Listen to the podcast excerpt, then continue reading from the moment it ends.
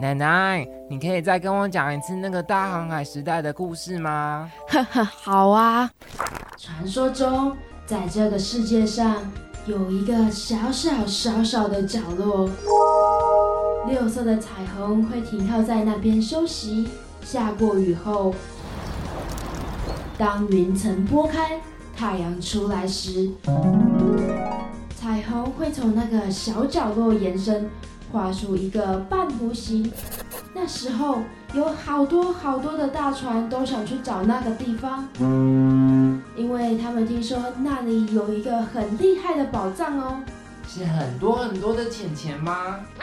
不是哦，传说只要去过那里，就会有魔法让大家忘掉歧视哦。哇！到时候我一定要带奶奶去，让大家不再歧视我们。嗯。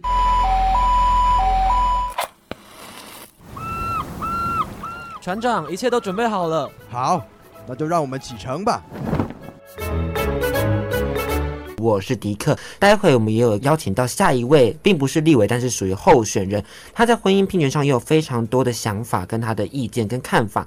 那我们待会就要正正式邀请到他了，请大家跟我们一起期待吧。那同时也先跟大家预告一下，就是待会的报时也是不太对的，是因为我们是呃事先预录好的。那因为我们是特别去采访，其实我们候选人跟立委的时间都比较难瞧，他们都有自己的公事要繁忙，所以如果有一些报时错误，就跟大家先说个对不起喽。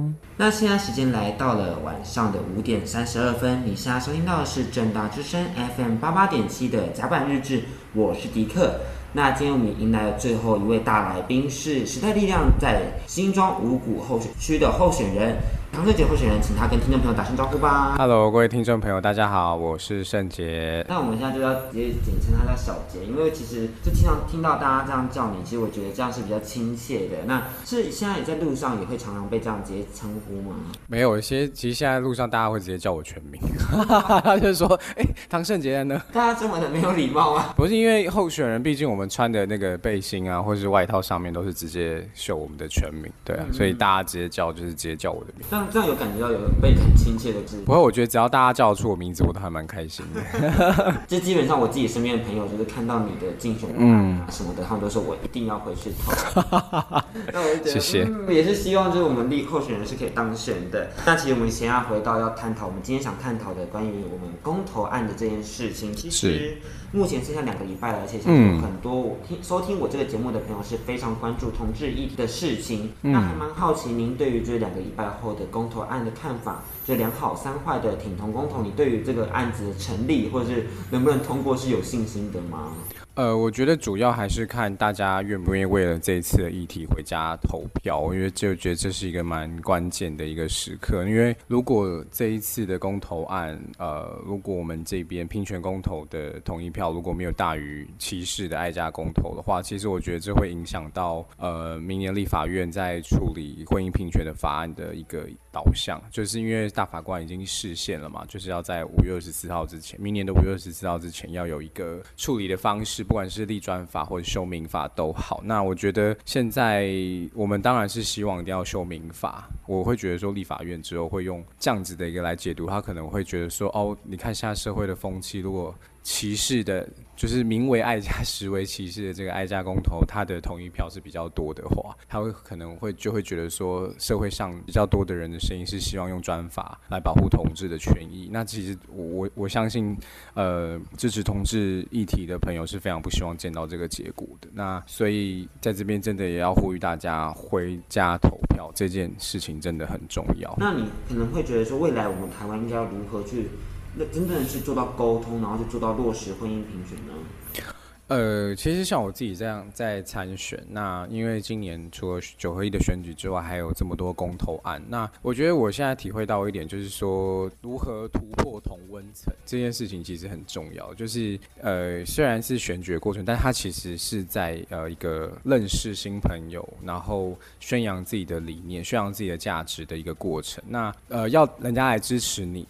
人家一定要认同你的理念跟价值观，或是你用你的方式去说服你的选民。所以其实我自己在跑选区的时候，大家可能也知道，时代力量对于婚姻平权的立场一直都是非常的坚持。那也在立法院，我我想现在应该也时代力量跟其他党派支持少数支持婚姻平权的立委也敢在立法院一直就是希望可以推动这个法案。那其实像我自己在跑选区，我也是不避讳，就是告诉我的选民。就是我，我是支持婚姻平权，因为我也支持性平教育。那因为现在坊间真的有太多的留言，太多的假新闻，那变成说我们要花很多的时间去解释。那其实像我现在自己在逛呃扫市场啊、扫公园，我会跟婚姻平权大平台的职工一起，他们就是会跟在后面，然后顺便发他们的文宣。所以我觉得其实走出同温层这件事情真的很重要，因为像我自己这样跑，很多人其实是不知道有这个议题，或是。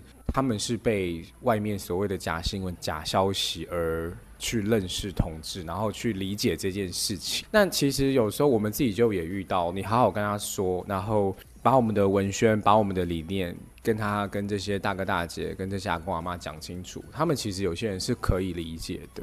对，所以我觉得在网络上可能觉得哦，好像常常看到什么同温层的一些言论啊，然后要怎么样，或是一些反同，其实它其实是在网络世界。你只要走出这个网络世界，在现实生活中碰到，其实其实差别蛮大的。我们在网络上讨论的这么热烈，然后对一般民众或是在现实生活里面，其他人好像没有这么觉得。对，然后我就会觉得说，不是只有活在网络世界就好。就是它其实还有重要，就是你要把这个宣扬的理念可以落实到生活。所以就为什么现在我们在传统市场、我们在公园、我们在街头上，就是您刚刚主持人说的，要要有对话的空间。我觉得这个是之后同志议题是需要去努力的地方。那蛮好奇说，因为其实像我们节目是一个想要走出同温层的节目，嗯，那小杰刚刚也提到自己其实也在走出同温层，嗯，那面对这些可能比较歧视或是比较反对的声音，你。如果就是有有时候会受伤嘛，那你是会怎么样调试自己？我其实现在因为已经快接近选举，那呃，其实对整个选举的过程来说，就是你要争取最大的支持度嘛，所以现在会把那些不支持你的，或是对你会有一些奇怪言论啊，或者批评，我就会把它当成耳边风。对，因为其实你呃，议员毕竟是一个多数多数席次的选举啊，你就是支持最多人的认同嘛，那。我我其实一开始会觉得蛮蛮不能理解，就是说，其实你不认识这个人，但是你你跟他讲你是时代力量，你是哪个政或是你是怎么样的立场的时候，他就会讨厌你，他就会不喜欢你，然后觉得，诶，你又不认识我这个人，你还没有听过我的证件，你的我的一些想法。对，他就就其实会有鲜明的立场存在。那我们当然一开始其实是会沟通，会试着有一些对话的空间。那呃，可是我觉得这是需要时间的啦，就是可能是需要看到你的某一些表现，或是你在某个议题上的表态，他们才能真正的去说支持年轻人。啊，我还蛮好奇说，因为其实我们这个像学生族群是很难接触到可能真的同温层以外的人。嗯，嗯，那还蛮好奇说，像小杰可能在接触同温层以外。外的可能一些长辈阿上他们在在探讨这个议题的时候，有没有哪一次是真的觉得说啊好受伤哦？就是为什么会听到这样的一些事情？很受伤，就是他们会直接讲说很恶心啊，然后呃时代力量令人作恶，作恶之类。他说你们这些年轻人就是把国家搞垮啊，就很多啊。其实你们网络上看到那些那些言论，是存在在社会上，是直接讲说你们很恶心，然后什么生育率啊都被降低。可是 靠生育率这种东西，本来就跟统治结不结婚没有关系。现在同志不能结婚，生育率还是一样低啊。就是有时候他们是一些很荒谬言论，但是，呃，我觉得对我来说啊，其实做这些事情的出发点就是一个字，就是爱。就是我觉得我们每个人心中都要有爱。那当你用这样子的一个很自私的想法，就是说，因为我的立场、我的信仰的理念跟你不同，所以我就我就要歧视你，我就不喜欢你，然后你还要把这样的歧视再包装成一个呃一个理念宣扬出去，我就觉得这种行为其实是非常自私又很。我觉得很不厚道，对啊，我觉得是非常可恶的一件事情。所以，有时候像其实我自己也有爱家公投的人来我的办公室，我就想说，天啊，你也太 看不清楚，这我们写时代力量竞选办公室，这也太看不清楚。他就直接走进来，然后就是说要放文宣，然后说请支持那个爱家公投。我就想说，OK，我就说，哎、欸，呃，谢谢你们。如果你们要放文宣，OK，反正我这边本来就是候选人的竞选的地方嘛，很多人都会来表表达自己的意见啊，这样。但是我说我我是支持婚姻平权的参选人。然后当然一开始知道的时候，就是很很很有点惊讶。然后说我们是时代力量的呃议员参选，然后他说哦不好意思，啊然后他他们还是很坚持说要放文学。然后我就有说算了，这种人真的是无法沟通。然后我就讲了一句，我说呃你们都身为爸爸妈妈。当你们小孩，或是当你以后的孙子孙女面对这样的情况，你们还讲得出这样子的话，跟坚持这样的理念吗？如果你们是的话，我真的觉得我替你们感到很丢脸。然后我说我这边不欢迎没有爱，我就请他们离开。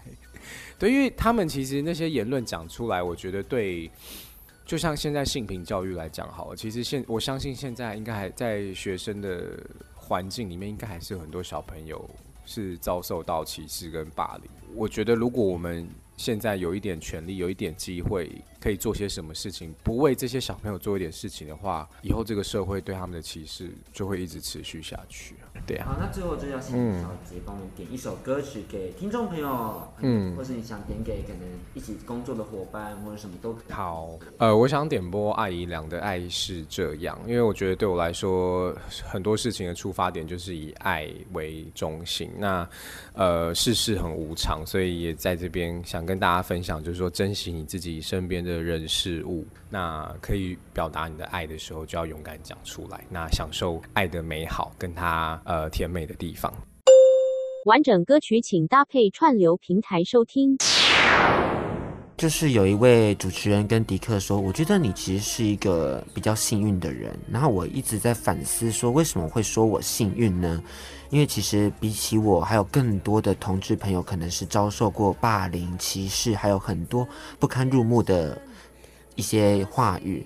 那我不晓得，就是可能这些人的心情到底是什么？但揣测一下他们的想法，就会想说：其实我只是做我自己想做的事情，为什么？你们要排挤我？我做错了什么吗？我生而为人错了吗？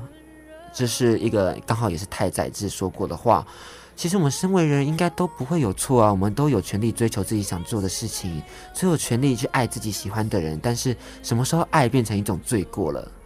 就是当当看到很多反同的人，就是说，哎，好像你们两个男生在一起很恶心哎。恶心，可是我们没有做过对你让你不舒服的事情吧？我们只是想要就是很简单的生活在一起，漫步在校园什么的。其实迪克有个小小梦想，就是可以跟自己喜欢的人牵着彼此的手，然后散步一下校园啊，看着枫叶掉下来，然后看起来就很美好啊。那但是其实有些人就会说，哎，我就会想到你们两个如果有一些性行为的时候，你们那个画面很恶心。可是没有人要你去想这件事情啊，你你为什么想那？我们的存在难道就变成一个罪过了吗？当你的想法变成一种伤害的时候，好像就是我会觉得说，你好像不够尊重我们这些人的存在。那其实你也不该否定我们的存在嘛，因为我们就是在这儿，你否定也没有用。那其实我们。